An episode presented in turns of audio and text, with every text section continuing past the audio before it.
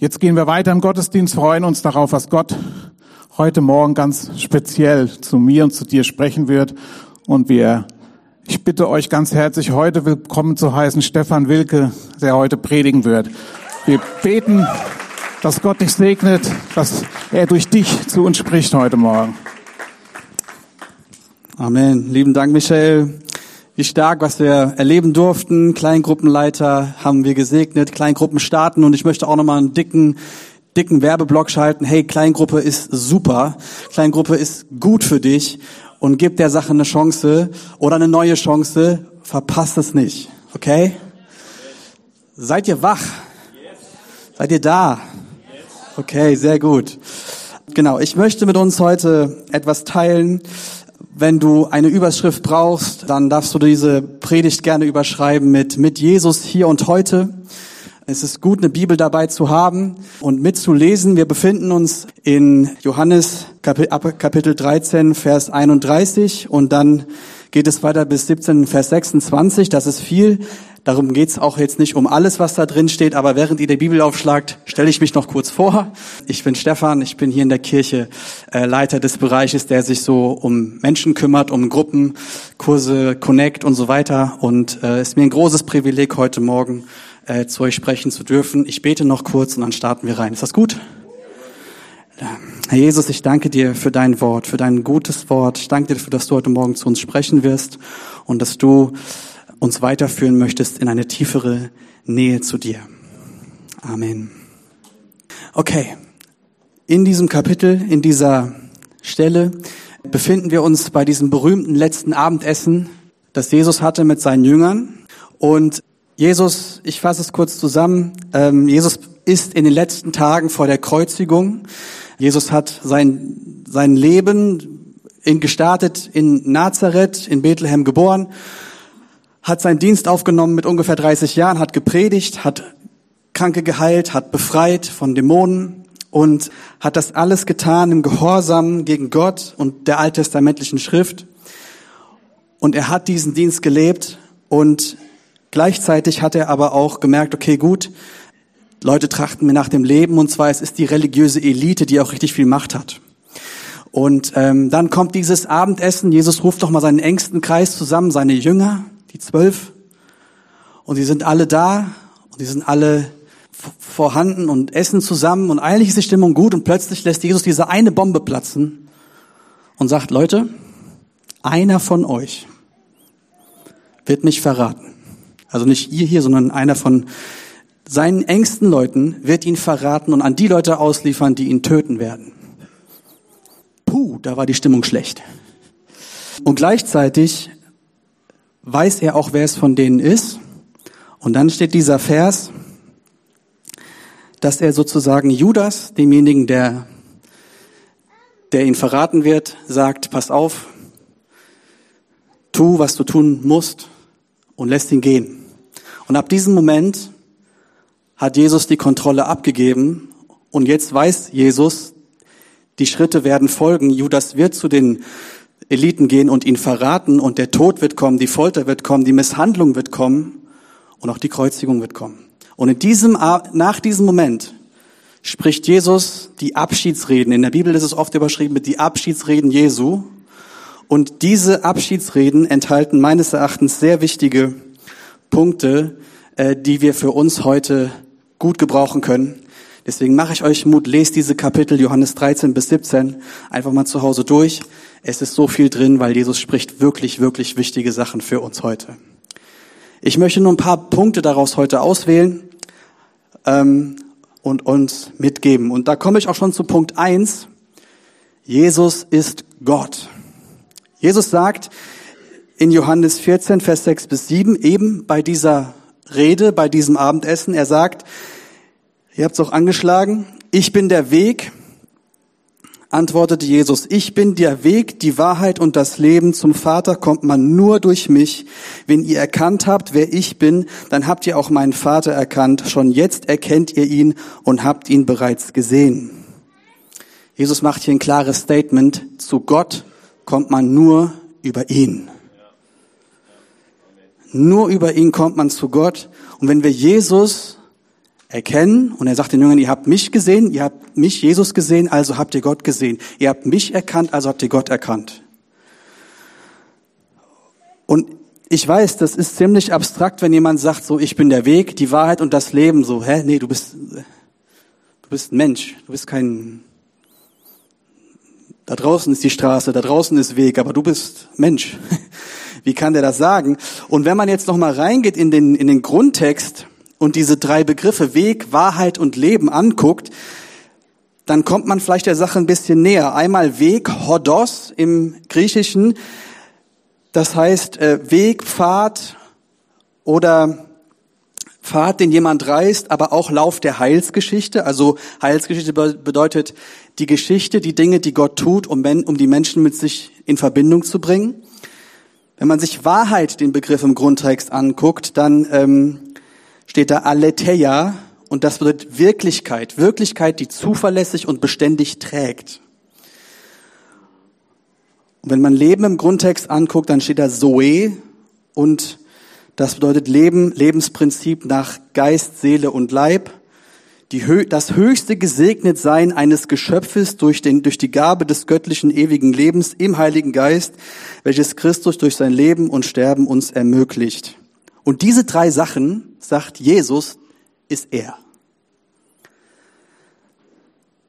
Wenn wir das näher betrachten, dann verstehen wir, dass Jesus einen, den unfassbar höchsten Begriff von sich selbst ausgibt, den man, den man beanspruchen kann. Ich hoffe, ich habe euch noch nicht abgehängt, aber wir machen das gleich nochmal praktisch. Ähm, ich breche es mal runter, in, wie ich es in meinen Worten sagen würde. Wenn, jede, wenn Jesus sagt, ich bin der Weg, würde ich in meinen Worten ausdrücken, Jesus sagt, ich bin der einzige Begleiter und gleichzeitig einzige Vermittler auf das Ziel hin, für das du da bist, nämlich Gemeinschaft mit Gott. Wenn Jesus der sagt, wenn Jesus sagt, ich bin die Wahrheit, dann würde ich es so ausdrücken, Jesus ist die Grundlage, auf die du all dein Denken beziehen und gründen kannst und es wird tragen. Und wenn Jesus sagt, ich bin das Leben, würde ich übersetzen, in meinen Worten, Jesus ist die Erfüllung nach Leib, Seele und Geist, jetzt und in Ewigkeit für alle, die ihn annehmen. Dieses, diese, diese, diese Globalität, diese, diese Unfassbarkeit des, des, des, der Person Jesu wird nochmal deutlich, wenn wir Kolosser 1, Vers 16 aufschlagen. Da steht nämlich, denn in ihm, in Jesus, wurde alles geschaffen, was im Himmel und auf Erden ist, das Sichtbare und das Unsichtbare, es seien Throne oder Herrschaften oder Mächte oder Gewalten, es ist alles durch ihn und zu ihm geschaffen. Das heißt, Jesus ist nicht einfach nur Mensch, er ist ewig, er ist Gott. Genau das beansprucht er hier. Er sagt, wenn Jesus, wenn wir das annehmen und sagen, okay, von Jesus kommt alles. Er war in der Schöpfung da. Er ist in Ewigkeit da. Er ist ähm, die Grundlage allen Wissens, das es gibt. Er ist gleichzeitig das Leben und der Weg zum Leben, zum ewigen Leben. Er ist aber auch gleichzeitig unser ganzheitlicher Versorger. Einen höheren Anspruch kann man nicht haben, kann man nicht formulieren, oder? Da müsste man sagen, wenn, der, wenn jemand sowas sagt, müsste man sagen, entweder du bist komplett verrückt, du müsstest dir medizinisch helfen lassen, oder er ist wirklich Gott.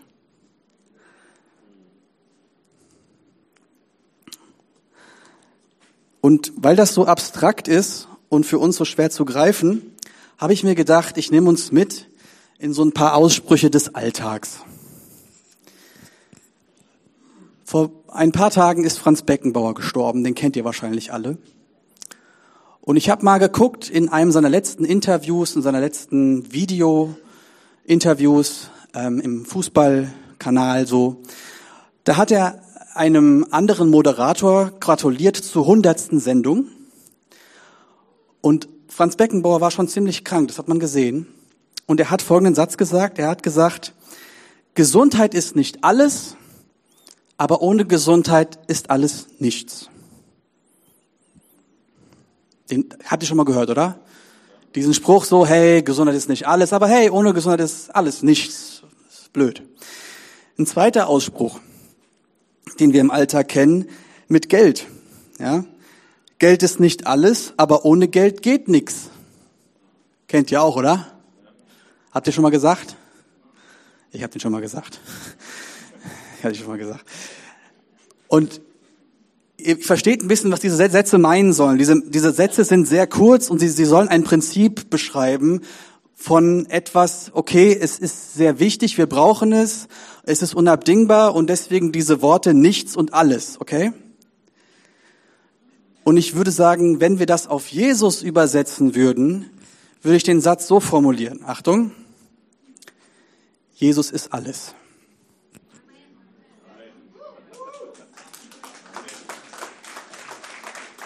Alles, was wichtig ist, alles, was ich wirklich benötige, alles, was, was, was ich brauche, das, was ich, worauf ich stehe, das Fundament, ist Jesus. Und da ist meine Frage, hat Jesus dich? Ist Jesus dein Fundament? Ist Jesus dein alles? weil er beansprucht das. Er hat selber gesagt, ich bin der Weg, die Wahrheit und das Leben. Mit allen Implikationen und allem, was das bedeutet. Ich bin der Anfang, ich bin das, bin das Ende. Und um diesen Jesus geht es hier. Wir glauben, dass er lebt und heute da ist. Und dann gibt's noch etwas. Jesus sagt in diesem selben, jetzt sind wir wieder bei dem Abendessen, ähm, Jesus sagt bei diesem Abendessen, Johannes 14, Vers 15, wenn ihr mich liebt, werdet ihr meine Gebote halten. Ah, Gebote. Weiß schon, das hören wir nicht ganz so gerne, aber ich möchte uns trotzdem da hineinführen und sagen, hey, wenn Jesus Gott ist und alles ist, dann macht das Sinn, was er sagt. Dann sind nämlich die Gebote der Bibel auch seine Gebote an uns und weil er gut ist und weil er wirklich die Wahrheit ist und wir wollen doch aus Wahrheit leben, wir wollen keine Lüge leben, oder? dann ist es gut und macht voll Sinn, auf sein Wort zu vertrauen. Dann ist es voll richtig und voll sinnvoll, diese Worte auf sein Leben anzuwenden. Nicht, weil wir irgendwie Strafe oder Bestrafung oder Ächtung fürchten müssten oder sollten, vielmehr, weil wir verstehen, wenn wir sein Wort einhalten, dann kommt seine Herrlichkeit und seine Schönheit in unser Leben. Und das kann ich euch bezeugen, Leute. Es ist gut, es ist gut, die Wahrheit Jesu anzunehmen und darauf zu achten und darauf zu hören. Okay. Ich möchte euch uns noch in einen weiteren Punkt mitnehmen, und zwar in den Punkt, ähm, Gott gibt den Heiligen Geist. Diese Predigt heißt Jesus hier und heute. Ich habe diesen Vorlauf gemacht, damit wir ein Stück weit mehr begreifen und ein Bild haben, nach Möglichkeit, wer Jesus ist, wie, wie gut er ist, wie mächtig und wie groß. Und jetzt komme ich zu zwei Sachen, wo ich sage, okay, hier und heute sind das die Dinge, die wir, die wir wirklich haben können von Jesus. Und zwar, Gott gibt den Heiligen Geist. Jesus sagt in Johannes 14, Vers 16 bis 17, und der Vater wird euch an meiner Stelle einen anderen Helfer geben, der für immer bei euch sein wird. Ich werde ihn darum bitten. Er wird euch den Geist der Wahrheit geben, den die Welt nicht bekommen kann, weil sie ihn nicht sieht und nicht kennt. Aber ihr kennt ihn, denn er bleibt bei euch und wird in euch sein.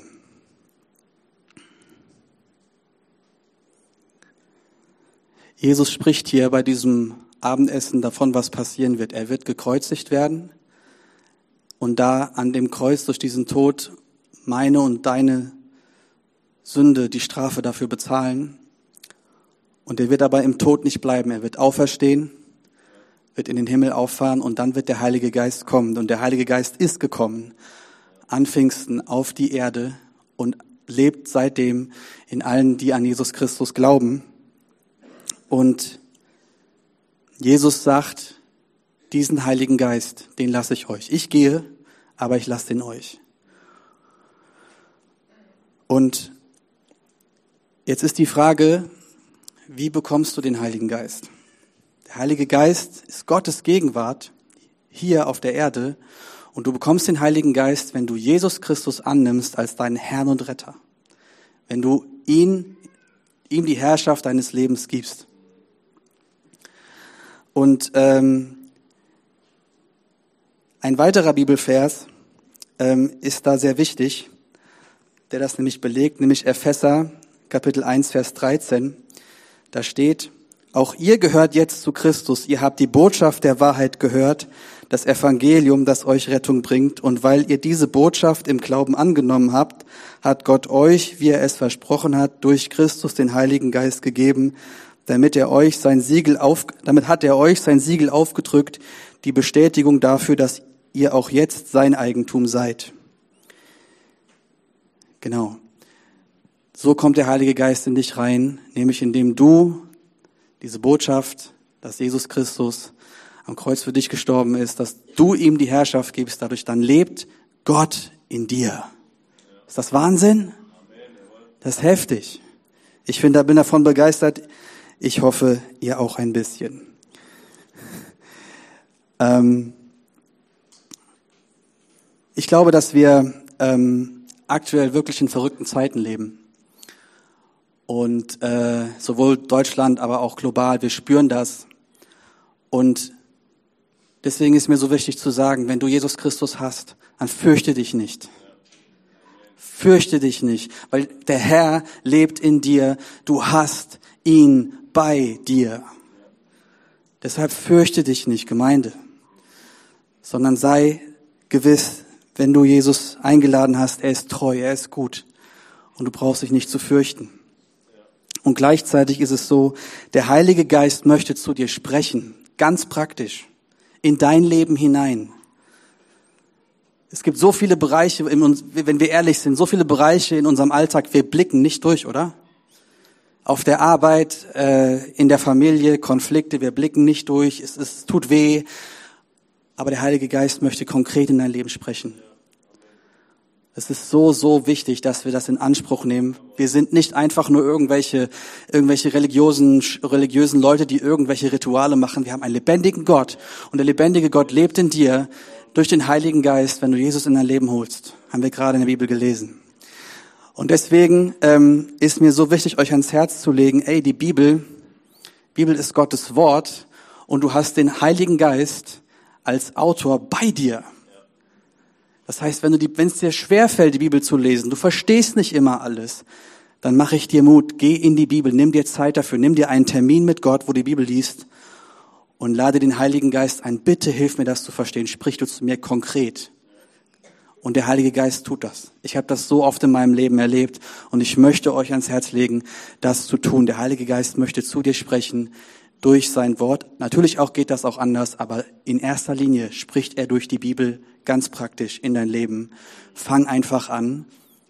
Du darfst das erleben. Bibel plus Heiliger Geist, das ist die, ähm, die Geschichte hier an dieser, Zeit, an dieser Stelle.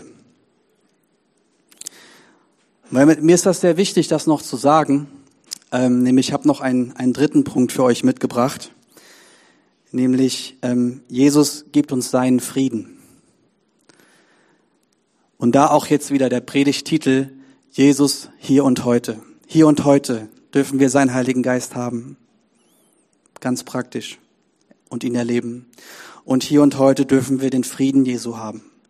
In einer Zeit, wo wir wirklich, wo wir Krieg in Europa erleben, wo wir, wo wir Krieg in Israel erleben und noch auf vielen anderen Erden teilen und wo wir in unserer Gesellschaft dermaßen konfliktgeladen sind, ist es wichtig zu hören, dass Jesus uns seinen Frieden geben möchte, okay?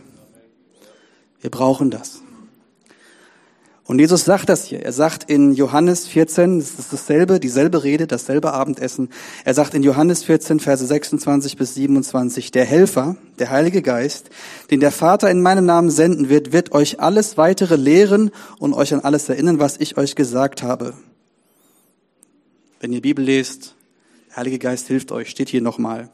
Was ich euch zurücklasse, ist Frieden. Ich gebe euch meinen Frieden, einen Frieden, wie ihn die Welt nicht geben kann. Lasst euch durch nichts in eurem Glauben erschüttern und lasst euch nicht entmutigen. Wenn wir uns Jesus anvertrauen, dann kommt sein Friede in uns, sagt er hier. Aber jetzt stellen wir uns die Frage, was ist das für ein Frieden? Was ist der Frieden Jesu? Hatte Jesus immer Frieden? Da war doch was. Als Jesus auf der Erde war, war nicht immer Frieden um ihn. Es gab Leute, die wollten dem dermaßen an die Wäsche, die wollten ihn umbringen. Er hat Hass erfahren, er hat Konflikt erfahren, er hat Ablehnung erfahren und wurde am Ende so gehasst, dass man ihn gekreuzigt hat. Frieden? Ich glaube, dass wir hier es mit einem übernatürlichen Frieden zu tun haben. Und zwar gibt es dazu einen Schlüssel. Und dieser Schlüssel steht in, im Römerbrief Kapitel 8, Verse 5 bis 6. Wer sich von seiner eigenen Natur bestimmen lässt, dessen Leben ist auf das ausgerichtet, was die eigene Natur will. Wer sich vom Geist Gottes bestimmen lässt, ist auf das ausgerichtet, was der Geist will. Was der Geist will, bringt Leben und Frieden. Aber was die menschliche, was die menschliche Natur will, bringt den Tod. Wir lesen das hier. Der Friede Gottes ist offensichtlich gekoppelt an unsere Hingabe an Gott, an ihn, an Jesus. Wenn wir, wenn wir unsere Gedanken auf das ausrichten, was Jesus möchte, wenn wir auf das, auf dem folgen, was das Wort sagt, was auch der Heilige Geist in uns tut, dann wird, wird sich Gottes Frieden in uns ausbreiten. Aber wir müssen dafür Ego und uns selber ein Stück weit, wir müssen das liegen lassen und das Neue ergreifen, nämlich Gott selbst, seinen Frieden, seine Sinne, seine Gedanken, seine Ziele. Denn er ist der Weg, er ist die Wahrheit und das Leben, haben wir vorhin gehört. Wir müssen da etwas überschreiben in unserem Denken.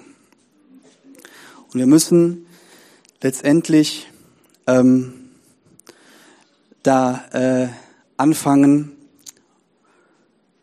unseren e-, Ego, unseren Eigenwillen hinzulegen und zu sagen, Gott, deine Wahrheit soll der Grund meiner Gedanken sein. Deine, dein Plan soll der Plan meines Lebens sein. Dein Weg soll der Weg für mich sein.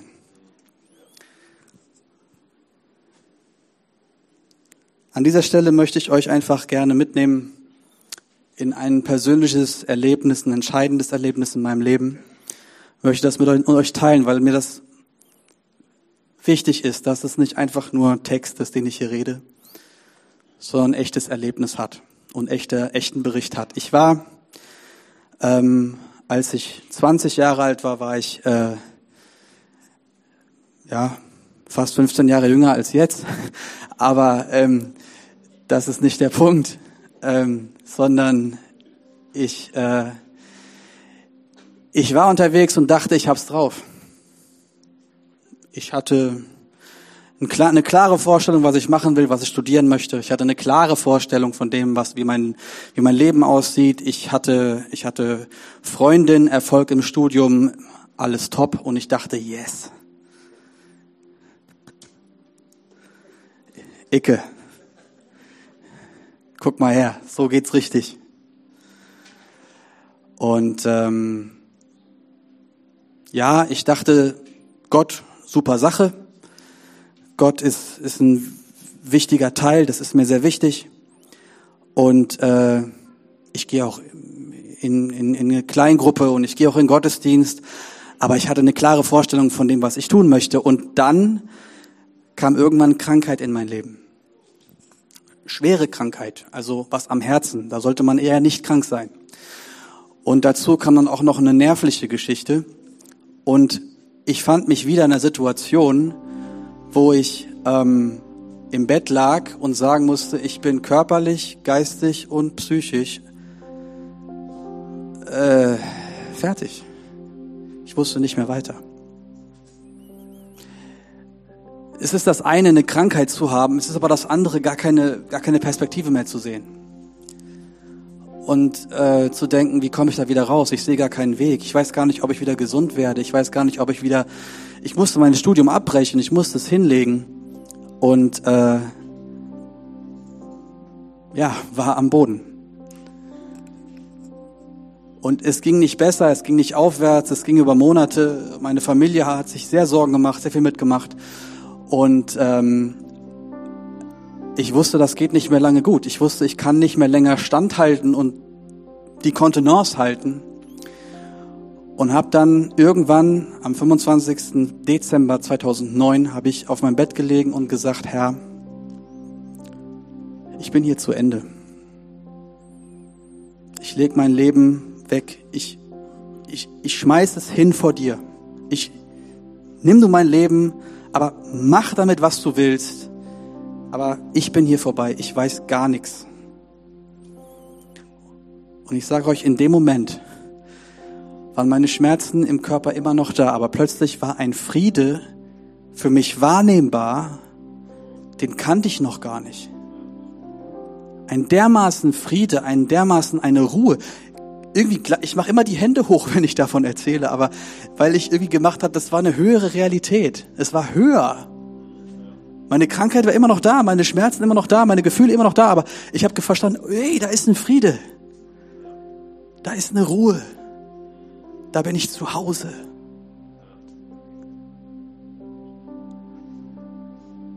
Und ich durfte verstehen, alles niederzulegen, mein Ego wegzulegen und zu sagen, Jesus, jetzt gehöre ich dir ganz. Vorher war, mein, war Jesus ein Teil meines Lebens, jetzt ist Jesus mein ganzes Leben, 100 Prozent. Und seitdem 15 Jahre, Leute, Leute, Gott hat so, so getragen, dass ich hier stehe, liegt nur daran. Wirklich. Wirklich. Ja, da kann man mal Gott einen Applaus geben. Auf jeden Fall. Genau, ich möchte zum Ende kommen und euch sagen, ich wünsche mir, ich wünsche das dir persönlich. Ich wünsche das dir persönlich, dass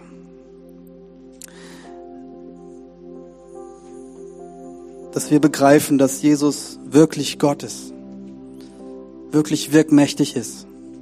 Ich wünsche dir, dass du den Heiligen Geist erlebst in deinem Leben alltäglich.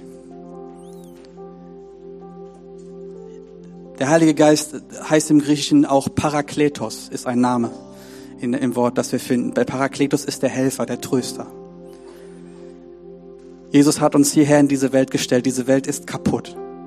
Wir erleben Leid, wir erleben Krankheit, aber er hat uns den Tröster hier gelassen. Jesus gegenwärtig als Tröster lebt in dir, wenn du ihn einlädst. Er wird die Tür nicht eintreten. Und ich wünsche uns von Herzen, dass wir völlige Hingabe an ihn wagen und dadurch komplett seinen Frieden erfahren und darin leben. Ein Frieden, wie die Welt ihn nicht geben kann aber ein Frieden, wie Gott ihn in dir herstellen möchte. Und zwar manifest. Manifest. Amen. Genau, lass uns jetzt noch in ein Lied gehen und das einfach nochmal vor Gott ausdrücken. Lass uns aufstehen, Gemeinde, lass uns aufstehen, lass uns hingeben. Lass uns vor Gott stehen. Vielleicht möchtest du antworten jetzt im nächsten Lied diese Botschaft. Ich lade uns ein, dass wir auf Gott uns jetzt ausrichten, ihn anschauen, ihn ehren. Du bist eingeladen, jetzt mit Jesus in das Gespräch zu gehen, das er mit dir beginnen möchte. Lass uns in dieses Lied gehen und Ehre ausdrücken.